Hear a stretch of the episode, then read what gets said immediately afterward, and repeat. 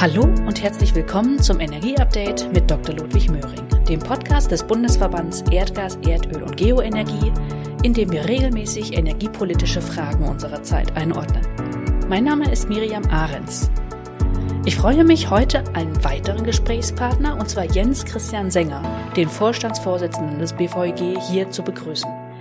In der aktuellen Folge haben wir ein sehr spannendes Thema. Es geht um die Zukunftspositionierung der Erdöl- und Erdgasindustrie. Vor dem Hintergrund des neuen Klimaschutzgesetzes wird die nächste Bundesregierung liefern müssen. Herr Sänger, wo stehen wir da? Was bedeutet das für uns als Industrie? Ja, danke, Frau, Frau Ahrens. Gute Frage. Die äh, Klimadebatte äh, ist auch eine, die uns in der Industrie äh, schon sehr nah ans, am Herz sind. Wir sind auch Teil der Gesellschaft und für uns als Förderindustrie wollen wir unseren Beitrag dazu leisten. Und ich glaube, das tun wir. Das tun wir auch schon seit Jahren und Jahrzehnten. Äh, wir sind gut, wir sind kompetent und wir machen das, was wir machen, versuchen wir jeden Tag verantwortlicher darzustellen, auch in dem Kontext der Klimaverträglichkeit. Mhm, mhm. Ja, bezogen aufs Klimaschutzgesetz, wenn ich da anknüpfen darf, ähm, sehe ich auf die neue Bundesregierung zukommen, die Notwendigkeit, ähm, Ziele zu erreichen, die nicht mehr Ziele in weiter Zukunft sind, sondern die Ziele sind, die jahresscharf berechnet sind.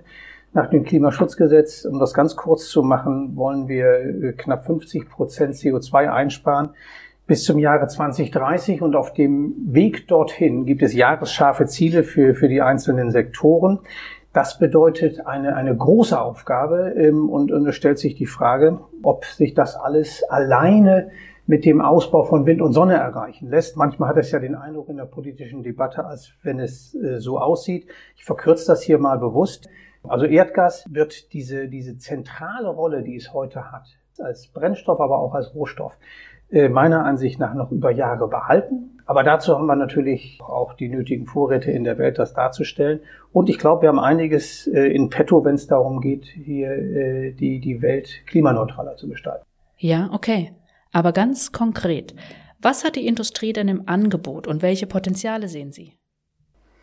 Naja, wir sind als, als Förderindustrie diejenigen, die den Untergrund schon kennen. Und äh, in dem Zusammenhang äh, haben wir bestimmt ein, ein Kompetenzzentrum hier nicht nur lokal in Deutschland aufgebaut, auch weltweit können wir dazu, ich sag mal, in die Klimadebatte den Untergrund mit einbringen. Hört sich ein bisschen schwierig an, aber das ist äh, zum Beispiel beim Thema Geothermie ganz klar. Das andere Zauberwort, lassen Sie mich das auch sagen, ist häufig immer, naja, nach den Fossilen kommt dann Wasserstoff. Der Wasserstoff wird grün hergestellt. Und das ist sicherlich auch richtig und das ist sicherlich auch wünschenswert. Die Frage ist immer nur die Geschwindigkeit. Und äh, wie können wir als Industrie mit unserer Kompetenz dazu beitragen, äh, ich sag mal, den Hochlauf einer Wasserstoffwirtschaft zu unterstützen? Da muss man sich eigentlich nur dran erinnern, wie die Erdgasindustrie hochgelaufen ist und wie die Prozesse da waren. In ähnlichem Fall werden wir uns das fürs Wasserstoffelement, sagen wir, auch genauso überlegen und unseren Beitrag dazu leisten. Was wir in Deutschland natürlich feststellen müssen in der, in der Wasserstoffdiskussion, äh, Herr Sänger hat es gerade angedeutet, ist, dass wir die sehr stark reduzieren auf grünen Wasserstoff.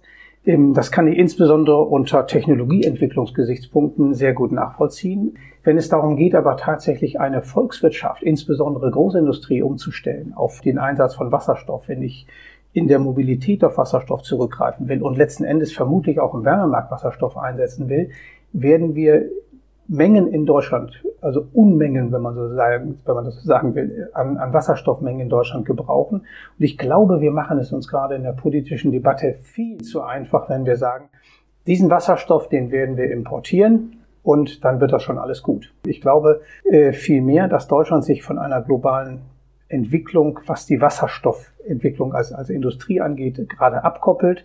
Ähm, lassen Sie mich ganz kurz auf Niederlande eingehen. Die, die Niederländer haben wunderbar verstanden, wie man eine Wasserstoffwirtschaft aufbauen kann, nämlich indem man sich einfach fragt, wie können wir eine Skalierung hinbekommen. Und hier wird jetzt sehr stark Erdgas basiert, also auf Basis von blauem Wasserstoff werden Wasserstoffnetze aufgebaut, sodass das beim Verbraucher auch zu, zu fairen Bedingungen ankommen kann. Diese Diskussion würde ich mir auch in Deutschland wünschen und da würden wir, glaube ich, als, als Erdgasindustrie eine Menge zu beitragen können.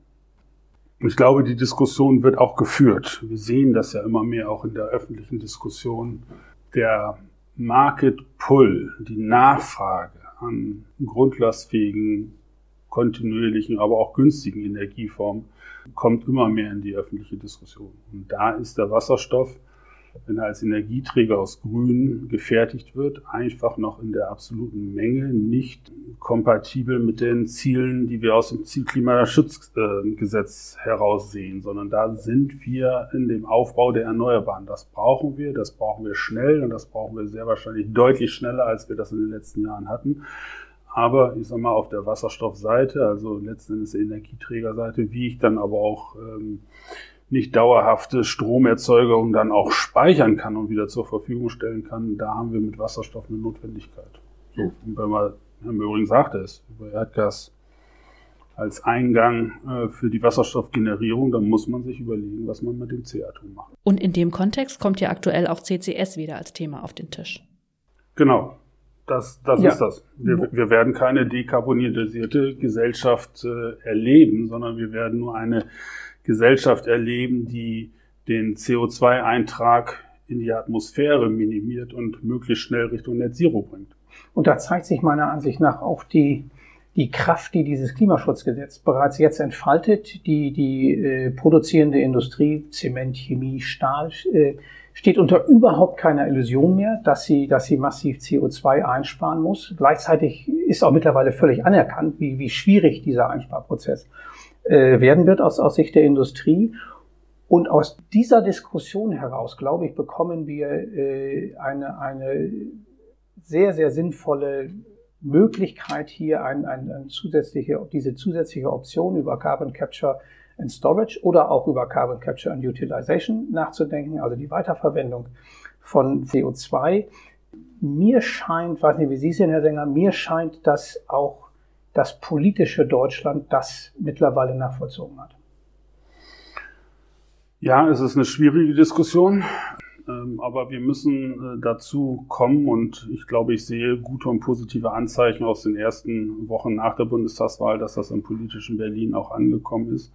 Wir müssen anfangen, uns vielleicht technologieoffener und entdogmatisierter im Bereich der Klimapolitik zu zeigen. Ähm, die nächsten vier Jahre muss alles auf die Schiene gesetzt werden, wenn wir auch nur annähernd eine Chance haben wollen, bis 2030 Erfolg zu haben äh, und darüber hinaus.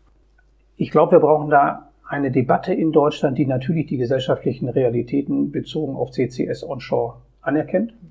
Ähm, ich glaube, das ist, äh, bin davon überzeugt, das ist keine veritable Option zum jetzigen Zeitpunkt. Und gleichzeitig sollten wir uns aber sehr stark mit der Möglichkeit auseinandersetzen, wie es nämlich die Norweger und die Dänen und die Niederländer und auch die Kollegen aus dem Vereinigten Königreich machen, sich über Offshore-CCS äh, ernsthafte Gedanken zu machen, als einziges Nordseeland zu sagen, wir brauchen das hier nicht, denn wir haben ja unsere Nachbarn, ähm, erscheint mir ein bisschen vordergründig. Mhm.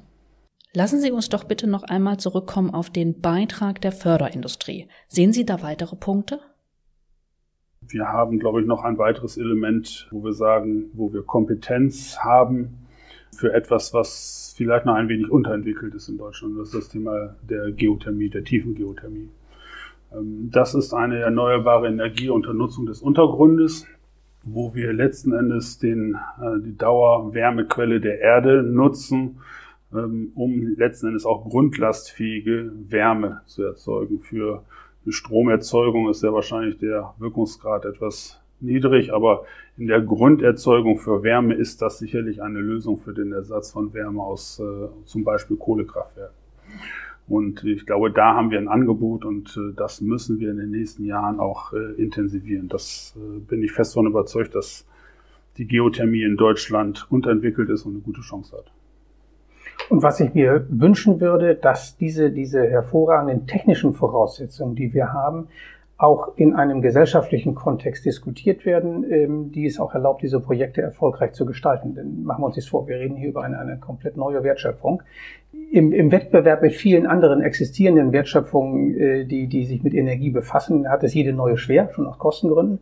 Gleichzeitig brauchen wir an dieser Stelle hier den, die, auch die, die Entschlossenheit, der, der zuständigen Regierungen. Ähm, ich sehe in, in den letzten Wochen und Monaten, wie ich finde, sehr begrüßenswerte Initiativen hier aus der Landesregierung in, in Hannover und vom Landesbergamt. ich würde mir insgesamt wünschen, äh, so begrüßenswert das ist, dass wir, um es einfach zu beschreiben, nur einen Teil des Enthusiasmus, den Deutschland in der Lage ist, für Wasserstoff aufzubringen, auch für Geothermie sehen zu können. Ähm, ich glaube, dann hätten wir hier im Zusammenhang mit der Geothermie ganz, ganz andere Möglichkeiten. Und auch da wird ja wieder das Know-how im Untergrund, das unsere Industrie auszeichnet, gebraucht. Wenn ich Sie richtig verstanden habe, ist es genau das, was uns fit macht für die Zukunft. Vielen Dank, Herr Sänger und Herr Möhring, für das gute Gespräch. Ich nehme daraus mit, dass unsere Industrie auch in Zukunft gebraucht wird, sei es für die Versorgung mit den nach wie vor wichtigen Energieträgern Erdgas und Erdöl, für den Hochlauf der Wasserstoffindustrie, für die Nachnutzung von Lagerstätten und natürlich, wenn wir an unser Know-how im Untergrund denken, auch um die Potenziale der Tiefengeothermie zu nutzen. Ihnen, liebe Hörerinnen und Hörer, danken wir sehr für Ihr Interesse und dass Sie auch bei diesem Energieupdate dabei waren. Ich würde mich sehr freuen, wenn Sie uns weiterempfehlen und Feedback zu diesem Podcast geben. Neue Folgen gibt's an jedem ersten Donnerstag im Monat und gerne auch mal zwischendurch. Wir verabschieden uns. Bis zum nächsten Mal.